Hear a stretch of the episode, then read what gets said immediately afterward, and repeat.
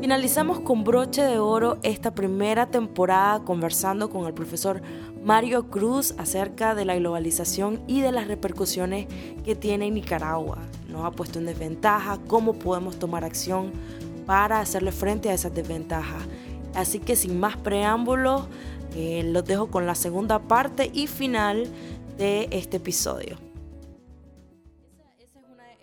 Era una de mis preguntas, de hecho se la mencioné antes que iniciáramos, pero creo que ahorita es la, el momento perfecto. ¿Usted considera que esto, el proceso pues, de, de la globalización o lo que representa la globalización es algo que es irreversible? Completamente, completamente. irreversible en el sentido de que ya el vagón nos dejó, ya nos dejó. Y de una u otra forma tenemos que montarnos, aunque sea agarrar la cola de ese vagón, ¿no? Pero el problema está en ese, en que nosotros cuando no tenemos las condiciones, no tenemos los recursos y no poseemos los medios para poder hacer un uso, o por lo menos que eso nos cause un beneficio, entonces la globalización a nosotros nunca nos va a generar nada más que más desempleo, mayor pobreza, mayor desigualdad y mayor todo aquello que venga en detrimento de las aspiraciones que como sociedad nosotros debemos aspirar. ¿Me explico? En ese sentido, hace falta que nosotros tomemos cierto giro, cierto giro hacia las cuestiones básicas en cómo pensamos para determinar políticas, para determinar cómo vamos a manejar la economía, cómo nos vamos a manejar desde la parte social, porque esta Nicaragua no es un país de ricos, es un país donde prima la mayoría de gente con capacidades recursos financieros sumamente limitados, ¿no? Y en ese sentido, vamos al caso, ¿cuántos años tenemos nosotros de estar hablando de un proceso integracionista en Centroamérica? Justo iba a ir ahí. Como parte de ese efecto globalizador, ¿no? Porque entonces, lo primero que hacemos es voltear los ojos y ver lo que se está haciendo en Europa. ¿eh? Cómo en Europa se crea consenso, cómo hay parlamento, cómo los partidos verdes hoy se pelean en esos parlamentos por el, por, el clima. Eh, y entonces los temas que están allá son temas en los cuales nosotros todavía aquí nos debatimos sobre algunas cosas que hasta parecieran obsoletas, ¿no? Como que la historia no nos ha enseñado, no nos ha demostrado todo lo malo que nos puede pasar si seguimos haciendo lo mismo. Tenemos que actuar diferente para que los resultados sean diferentes. Esta es una máxima en la vida. Si usted se queda haciendo lo mismo, pues los resultados van a ser lo mismo. Y en ese sentido es necesario que nosotros cambiemos la mentalidad. Nuevamente, repito, cambiar esa mentalidad no es cosa de un día para otro, no es algo fácil. Pero si no le apostamos a ese cambio, entonces difícilmente seguiremos otros 200 años haciendo lo mismo. Y sobre ese particular es que aquí tiene que haber por lo menos un plan, un constructo en donde todos los sectores se encuentren, por lo menos, ideas, ideas que logren conjuntar a la nación en ese único proyecto. Ahí me estoy volviendo un poco utopista, diría yo tal vez mucho, idealista si lo quisiéramos. Pero ¿qué pasa? Es la única manera. Yo siento que en Nicaragua cabemos todos. Porque Nicaragua es de todos los nicaragüenses. Aquí cabemos todos. ¿sí? Pero para eso algunos tenemos que ceder y otros tenemos que proponer también en beneficio de todos. Lamentablemente las cosas aquí no son así como también sucede en la mayoría de los países en América Latina y en la mayoría de los países en vías de desarrollo. Pero bueno, sobre ese particular, algo interesante. Nosotros podríamos aducir el efecto globalizador que ha traído que los procesos integracionistas cada vez adquieren mayor fuerza, ¿no? Es decir, cada vez hay mayor auge de esto. ¿Por qué? Porque entonces vos ves el modelo europeo y vos decís, ¡hala, qué bonito! ¿Cómo esta gente se adelantaba, cómo han avanzado? Nosotros quisiéramos ser así también. Nosotros no somos Francia, nosotros no somos Italia, no somos Alemania, no somos España, no somos esto, nosotros somos Nicaragua, somos Panamá, somos Honduras, Guatemala. tenemos nuestras características que se manifiestan en nuestras sociedades. A pesar de las grandes similitudes que tenemos, también hay características que nos diferencian en gran manera. Y tenemos que saber conjuntar todo ese choque de opiniones, de ideas, de, pensamientos que nos permitan por lo menos integrar una unidad dentro de todo ese conjunto de cosas diversas que encontramos ahí. Pero ¿cómo lograr eso? Primero que exista voluntad de las partes, ¿no? Porque mientras no exista esa voluntad, ahí sí, como la han tenido los europeos. Pero tuvieron que ceder espacios, tuvieron que ceder soberanía, tuvo que haber supranacionalidad de parte de estos países para lograr lo que ellos hicieron. Pero igualmente, nosotros no somos esos países y nuestros problemas los arreglamos nosotros. Eh, una de las preguntas que yo le hacía al profesor, usted sabe que al profesor Jonathan le encanta la integración, es, es él es súper apasionado. apasionado de eso. Y, Mis saludos para donde quiera que esté, mi, gran colega, eh, amigo y hermano. Y yo, de hecho, yo sé que son amigos y eso, y, y de hecho me gustaría hacerle una misma pregunta que le hice a él, porque su respuesta fue muy interesante. Pero, por ejemplo, el Mercosur ¿verdad? Este, este es un ejemplo bien, tal vez aparte. Pero usted hablaba acerca de eso, trabajar las diferencias, de, de buscar, de tener la intención. Sabemos de que en el sur se ha intentado una cantidad de veces el, hacer ese proceso a través de diferentes organizaciones y organismos y, y todo, pero por ejemplo, el Mercosur, ¿verdad? Está Brasil y Argentina, que son países fundadores del Mercosur y viene, eh, se supone que la integración del Mercosur es eso, el mercado, un mercado común y todo esto, pero viene y Argentina le empieza a poner medidas antidumping a, Brasil, o sea, unas, unas, medidas fuertes y luego Brasil intenta eh, demandarlo ante el Mercosur, ante la misma organización, pues. Y, y yo le preguntaba al, al, profesor Jonathan, entonces, ha hecho... Eh, esta, esta dificultad, ¿verdad?, para hacer este mercado común en el Mercosur, que se supone que debería ser fácil, eh, en los procesos aduaneros y todo eso, ha hecho pues de que no se avance con la misma rapidez que se espera. Y entonces, ¿usted considera de que se puede lograr la integración teniendo medidas proteccionistas? Difícilmente. Difícilmente. Igual esto es un arma doble filo también. ¿Por qué? En el caso más complejo y el caso más expedito de esto, vamos a ver Estados Unidos, ¿no? La política de Trump, que a mí me gusta mucho ejemplificar con ello, porque a Trump desde que él inicia su gobierno se le califica como un loco, mediocre, esto y el otro, porque cómo es posible que vaya él a multar a sus propias empresas, su propio capital, porque está creando riqueza en otros países. Pero precisamente las políticas proteccionistas de Trump que hacen, traer el capital de vuelta a su país, ¿para qué? Para que genere riqueza en su país. No es ninguna locura, ninguna locura. Pero también el libre mercado te permite, el capitalismo te permite y la demanda. Y ese libre mercado te permite que vos puedas llegar a otras sociedades. ¿A qué? Simple y sencillamente a poner tu capital, invertirlo y producir la riqueza porque tenés todo el derecho de hacerlo, donde se te permita. Y lo permiten la gran mayoría de los países. ¿Por qué? Porque al final en los procesos integracionistas. Vos me hablas del Mercosur, por ejemplo. A mí me gusta aterrizarlo mucho el proceso integracionista en Centroamérica y ejemplificar con lo que pasa en Europa. ¿Qué sucede con esto?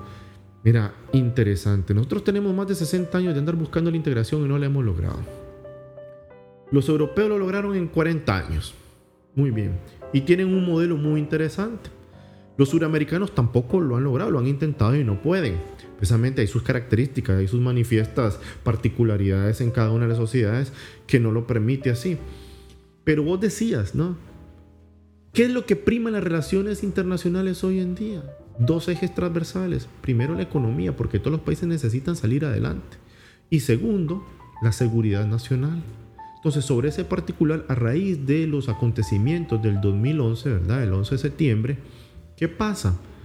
El sistema internacional se reconfigura y los países dicen, aquí o salimos adelante a través de la economía y nos protegemos por la seguridad nacional. Y Estados Unidos, que fue el que resintió el mayor golpe, ¿verdad? Con esto de, la, de los atentados, y me metería ahorita a conversar sobre un tema muy interesante porque yo discrepo mucho de esto fuera del daño que los Estados Unidos le han causado a los demás países en el mundo, ¿verdad? Porque mientras con el derribamiento, y sé que mucha gente me va a cuestionar en este momento al hablar de cuando se derribaron las Torres Gemelas y murieron alrededor de 30 mil, 33 mil personas eh, eh, eh, en ese acontecimiento. Y esto causa revuelo a nivel internacional. Y mira, ya me estoy metiendo en otros temas, ¿verdad? Pero es que estas cosas lo apasionan a uno. Dele, dele, usted no, se preocupe. Y entonces, y entonces es preocupante que en ese sentido, cuando derriban las Torres Gemelas y se contabilizan 33 mil muertos y esto desencadena una ola eh, de condenamientos a nivel internacional, es increíble ver cómo funciona el sistema, ¿no? Y entonces resulta que los 33 mil niños que mueren diariamente en el África por hambre, eso no causan revuelo. Nadie, nadie se acuerda de ellos. Eh, eh, o sea, todo eso se olvida. O sea, ah, pero, pero los Estados Unidos sí. Estados Unidos viene y reconfigura ese sistema internacional a partir del 9-11 ¿ah? Y entonces ahora dictamina que todos los países deben adoptar medidas de seguridad en los aeropuertos. Ahora tenés que estar dos horas antes. Ahora te revisan hasta la última abertura, el último callo. ¿Por, ¿Por qué? Porque la seguridad de ellos lo que no lo van a permitir, hasta que vieron vulnerada su seguridad. Entonces comenzaron a primar en el sistema internacional esos dos ejes transversales. Por un lado la economía, porque los países necesitan salir adelante, y la seguridad nacional, ¿por qué? Porque necesitan estar protegidos. Pero precisamente sobre ese tema de la economía, que es lo que prima, ¿por qué? Porque los países establecen relaciones entre ellos, no buscando la armonía, no buscando el que seamos países eh, hermanos, el que seamos... no busca negocios que hacer. ¿Y cómo sacar a sus, a sus economías, a sus sociedades adelante? Entonces, sobre ese particular, ¿qué te digo? Bueno, los países están en su derecho de establecer las normas y las políticas que quieran. Que un país pueda acusar a otro por dumping, por prácticas ilegales en el comercio, prácticas fraudulentas en el comercio internacional. ¿Por qué? Que los países necesitan protegerse también ellos y buscar su eh, su, subsistencia, su supervivencia en, estos momentos en que sobre todo los países en vías de desarrollo no tienen esas condiciones para competir con las grandes transnacionales de los países desarrollados. Y sobre ese particular, es interesante ver cómo quienes aplican estas medidas son estos países desarrollados. Y entonces igualmente te atosigan, te tienen debajo del zapato como país en vías de desarrollo y ahí es donde ves que cada una de estas políticas no te dejan salir adelante como economía. Y además, tocaban la integridad de las naciones. ¿Por qué? Porque esto no te permite llevarle desarrollo a tu sociedad. Ahí es donde hablamos, ¿verdad? Vienen las transnacionales. ¿Por qué? Porque en términos de libre comercio, nosotros firmamos un tratado de libre comercio con los Estados Unidos. Y decían los países, ¿qué tenemos nosotros que perder? Sin industrias tenemos. Está bien, estamos de acuerdo, pero ¿y lo poco que teníamos? No vino a ser absorbido nuestras compañías aquí nacionales, productoras lácteas, muchísimas se vieron perjudicadas cuando vino y se, abrieron, se abrió el comercio, que vinieran empresas italianas, empresas mexicanas, entonces monopolizan los mercados y ¿qué es lo que hacen? ¿Mm? Explotar la mano de obra nicaragüense, la materia prima, pero bueno, entonces alguien puede decir, ¿y si no se hacía de esa forma? ¿En qué condiciones quedaban esos trabajadores también? ¿Ah? Eso, eso era lo que iba a mencionar, o sea, a nosotros como país en desarrollo no, nos conviene o no nos conviene el tener estas medidas proteccionistas o el intentar aplicar. ¿Cómo afectaría, un ejemplo, en, una Nicaragua, ¿verdad? Soñada aquí. Ah, hipotéticamente, ¿qué pasaría? Ah, no, es que ahí el panorama cambia, porque esa Nicaragua soñada no es, no es la que tenemos.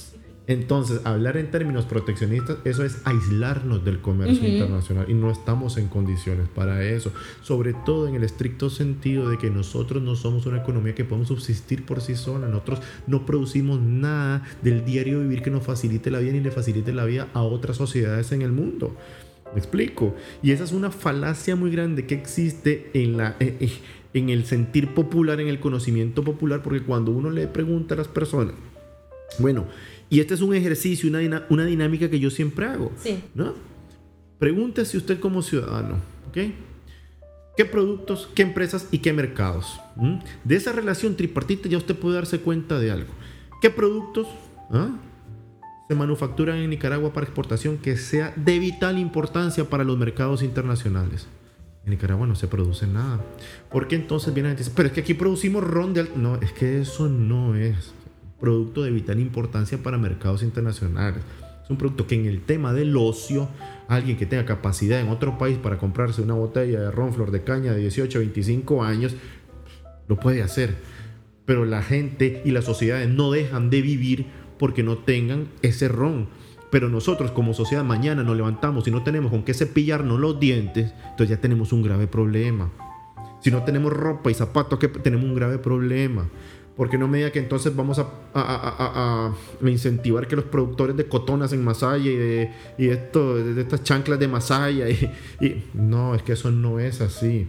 Ah, tenemos una concepción muy errada de esas cosas. Usted levántese desde la mañana y haga esa dinámica, ese ejercicio y pregúntese qué productos, qué mercados, qué empresas tenemos. Y entonces todo eso que utilizamos nosotros desde que nos levantamos hasta que nos acostamos, ¿qué lo producimos en Nicaragua? Y que es de vital importancia para esta y para otras sociedades, que no producimos absolutamente nada con valor agregado, mucho menos. Entonces cabe cuestionarse eso, hacia dónde vamos como sociedad. Productos, no tenemos nada.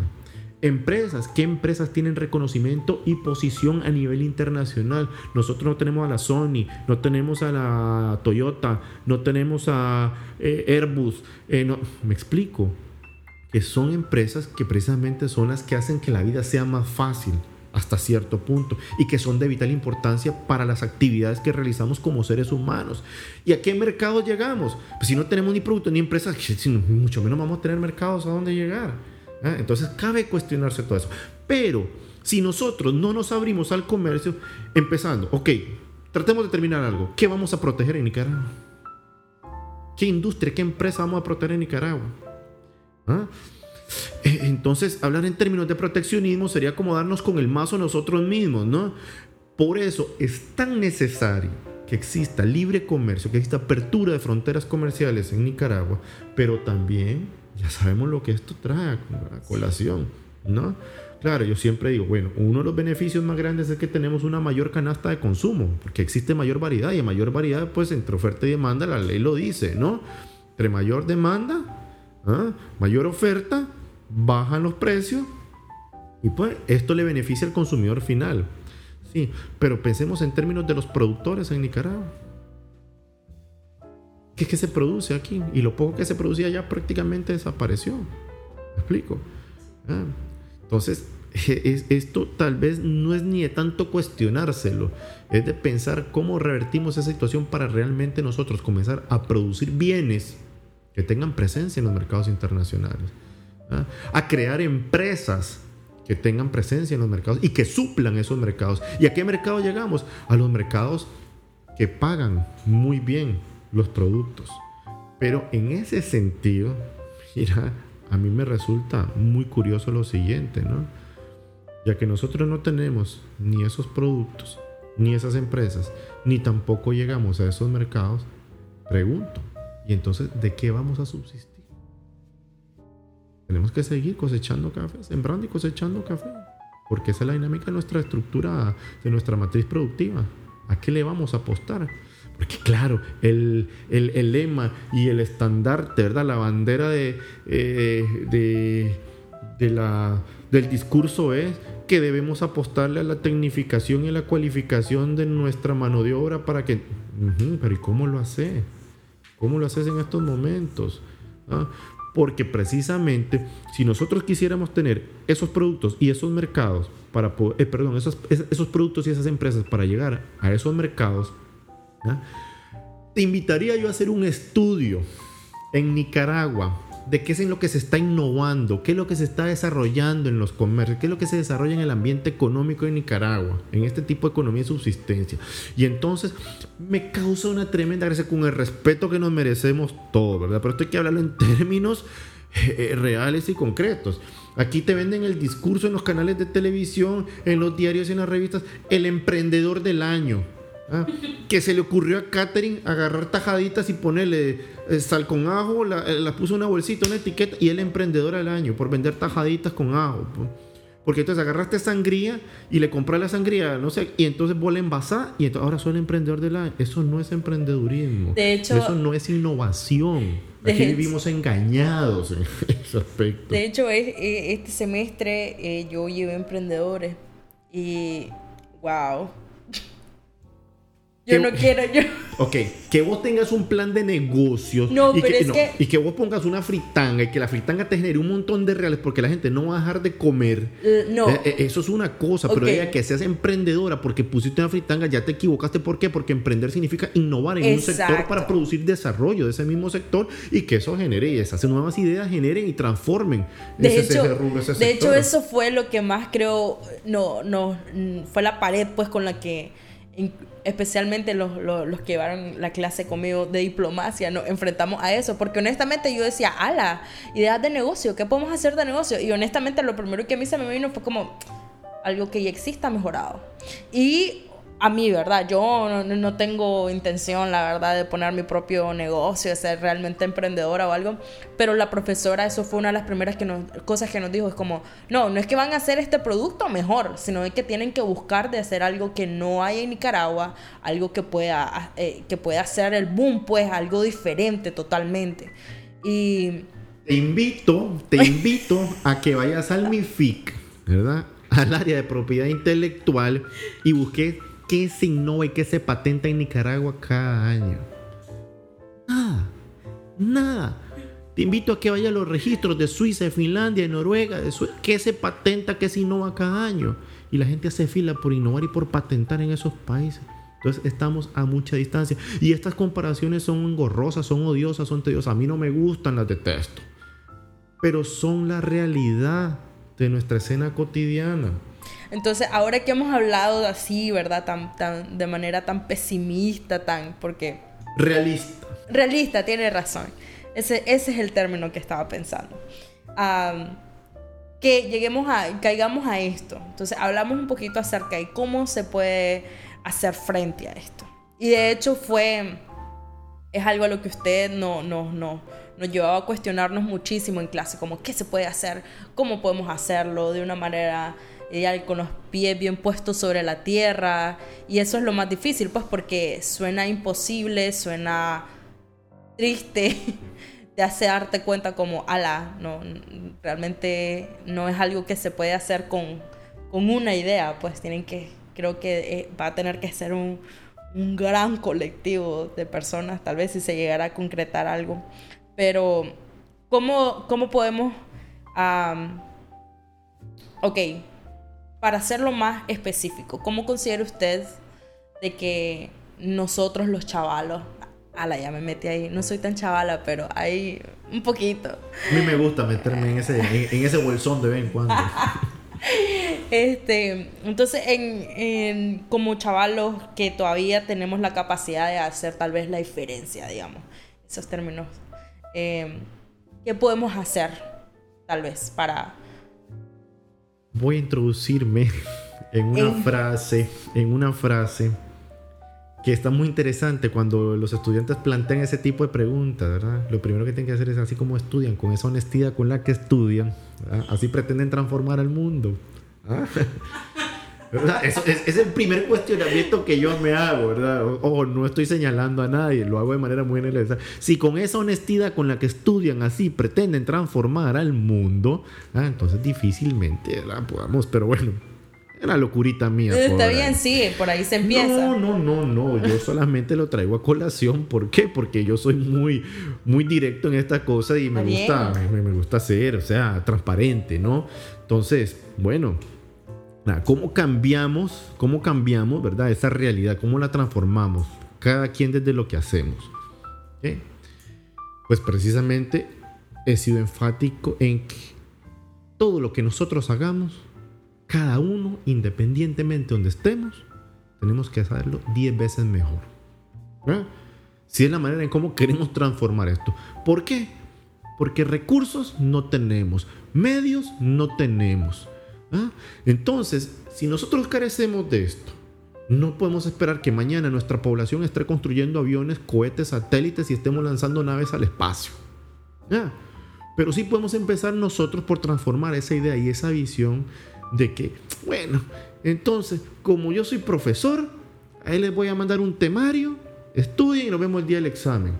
No mi posición responsable como docente es velar precisamente por la educación integral de ustedes en todos los aspectos para que sean mejores estudiantes. ¿Por qué? Porque mi compromiso es ser un profesor 10 veces mejor de lo que es el profesor promedio. ¿Por qué? Porque ese es el deseo que yo tengo para transformar la realidad social de mi país. Y entonces, si usted es cajera en un supermercado, ¿ah? y usted ve que tiene una fila de 20 personas y entonces el cajero promedio, con el perdón que me deban los cajeros en este país, ellos a su ritmo. ¿Qué les importa? Porque igual les van a pagar. que estén las 20 personas esperando, igual les van a pagar. Y entonces el supervisor viene y dice, es que a mí no me pagan, eh, a, mí no me permiten poner otro cajero porque son los únicos dos que tengo y no puedo pedir presupuesto para... Y entonces hay ahora 50 personas en dos cajas esperando sin aire aquí y, la gente... o sea, son esos ejemplos que a mí se me vienen. ¿no? Entonces, desde ahí vamos mal como sociedad. ¿no? Entonces, aquella gente que va a tomar el bus y que no hace su fila, desde ahí vamos mal como sociedad. Ah, y ni qué hablar de la basura, pero son cosas muy trilladas, para mí son muy trilladas, ¿no? Es tocar un poco la fibra, aquella fibra íntima, ¿no? Aquella fibra que, que, que, que está en el corazón, que está en la mente y que te dice, si sos un cajero de supermercado y tu función es ser eficiente en lo que haces, trata de sacar a esas 20 personas en menos de un minuto. Y entonces demostras cómo las cosas caminan diferente. Retarte a vos mismo. Claro, por supuesto, porque entonces mientras retas ese sistema para hacer las cosas mejor y todos pensáramos de esa manera, construimos un país diferente hacemos las cosas diferentes. Porque como te digo, yo mañana no puedo sacar a mis estudiantes de mi aula de clase para llevármelos a un laboratorio que comiencen a construir cohetes. Porque yo quisiera verlos construyendo cohetes y lanzando satélites al espacio y vendiéndole tecnología a los demás países y volviéndonos una economía dependiente, sino interdependiente. ¿En qué sentido? De que yo ya no dependo de lo que hagan las otras economías, sino que también las otras economías dependen de mí. Y el término en, los, en, el comercio, en los términos se vuelve entonces ya un poco más equitativo, más igualitario. Entonces las cosas cambian. ¿Me explico? Pero para todo eso tienen que haber, primero, la voluntad y segundo, que existan esos medios, pero esos medios, esos recursos nosotros no los tenemos. Por lo menos tengamos la voluntad de hacer las cosas bien para transformar la realidad que vivimos. ¿no? Desde el momento que vos vas a hacer un uso de un servicio público, en la manera en cómo te atienden, ah, porque yo soy empleado del Estado, entonces me cruzo de brazos y esperar a ver a No, no, no, no, no, son las tradicionales concepciones que tenemos de las cosas y que de una u otra manera es el primer mal que nosotros debemos combatir, que debemos desarraigar de la sociedad. Y ese es el tema más difícil, porque hemos estado acostumbrados así por décadas. Sí. Décadas de tener ese patrón ahí arraigado y es muy difícil sacarlo, pero de que se puede, se puede, es solamente tener la voluntad y crear esa conciencia, ¿no? Y por eso yo he sido enfático siempre con ustedes, ¿no? Sobre todo mis estudiantes en el sentido de que, por eso, repito, con lo que inicié, esta te la termino. ¿ah? Si con esa honestidad con la que estudian pretenden transformar al mundo, no sé para dónde vamos. Creo que eh, eh, me gusta que la respuesta, pues la verdad, no es algo súper complejo en el sentido de que no necesitas un montón de cosas o necesitas el dinero o necesitas los conectes ni nada, sino de que empieza con vos, pues, y, la verdad que creo que todo cambio. Eh, empieza por nosotros, pues por, por, el estudiarnos, el cuestionarnos, el criticar, el, el querer ser mejor. Entonces, eh, creo que vamos a ir cerrando con eso. Yo le agradezco con todo gusto. un montón este tiempo. Rescato algo y disculpa que te interrumpa. a mí me alienta mucho, me alienta mucho saber que como sociedad ustedes, los jóvenes, están apostando a muchos cambios, sobre todo en la mentalidad, ¿no? Hay cambios profundos que yo sé que se están desarraigando de ustedes como jóvenes en el sentido de que hoy son una sociedad más inclusiva, sobre todo en ese aspecto, que es primordial para entender cómo salir de ese subdesarrollo, porque en esta Nicaragua todos somos iguales y todos cabemos. ¿Me explico? Y ustedes como sociedad han ido rompiendo ese patrón en que ya esas desigualdades no se sienten tanto. Las desigualdades del color, las desigualdades en términos de ingresos, de capacidad adquisitiva, en términos, por ejemplo, académicos. Ya todas estas cosas se van rompiendo un poco y a mí me da muchísimo aliento. Me reconforta mucho saber de que ustedes, como son jóvenes de ahora, están transformando y cambiando la manera en cómo ven las cosas. Y ojalá sigan adoptando y manteniendo esas posiciones y mejorándolas para que eso sea el punto de partida, que yo sé que a mí me da muchas esperanzas de que las cosas van a ser mejores con ustedes que vienen de camino, ¿no? Sí, la verdad es que sería genial pues de que pudiéramos realmente hacer ese cambio, ¿verdad? Una generación que, que traiga cosas nuevas a Nicaragua. Ustedes han ido tomando mucha conciencia del devenir social, han ido tomando mucha conciencia de hace unos 3, 4 años para acá ¿Ven la diferencia? Se han visto cambios, sí, profundos. pero, pero, pero tenemos que ser enfáticos en algo para, como decir, ir finalizando, ¿ok? Esos cambios que yo observo son unos cambios de conciencia. Pero también tiene que tener una conciencia con una base. Y no una base de mentiras, ni tampoco creada ¿ah? sobre mentiras. Pero para llegar a ese punto tienen ustedes una tarea importantísima. Y esa tarea deviene en que ustedes tienen que crear su propia conciencia, su propia razón objetiva de las cosas. No es lo que le diga el profesor, no es lo que me diga mi papá, no es lo que me diga mi tío, no es lo que me diga mi hermana. Eh, y menos esto, ¿verdad? es que se creen ustedes su propia conciencia, pero para creársela tienen que prepararse, tienen que estudiar, tienen que conocer, tienen que leer, tienen que criticar al sistema independientemente del que sea, en el sentido de que lo que se haga sea para bien de la generalidad, porque la última lucha a la que se aspira es el bienestar general. Sí.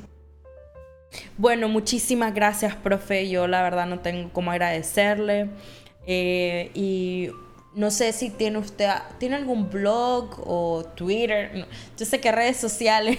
No, siempre, siempre he sido apático de, de, estos canales y estas cosas, pero no, no. Bueno, ahí están las puertas abiertas siempre en mi oficina, en la facultad, para atenderlos, para, para compartir, para charlar. O sea, quisiera yo, pero tiempo casi que es lo que menos tengo para estar en, en redes y estas cosas, pero no, no, con todo gusto siempre. Ahí saben que están las puertas abiertas para, para acompañarlos y, y apoyarlos, ¿no? En, el camino. Muchísimas gracias. Este también quería hacer eh, un énfasis, ¿verdad? En que esto, a pesar de que yo conocí al profesor acá en la universidad, es totalmente a título personal. Esta charla yo le pedí que fuera lo más abierto, o sea, él, su opinión, mis opiniones igual.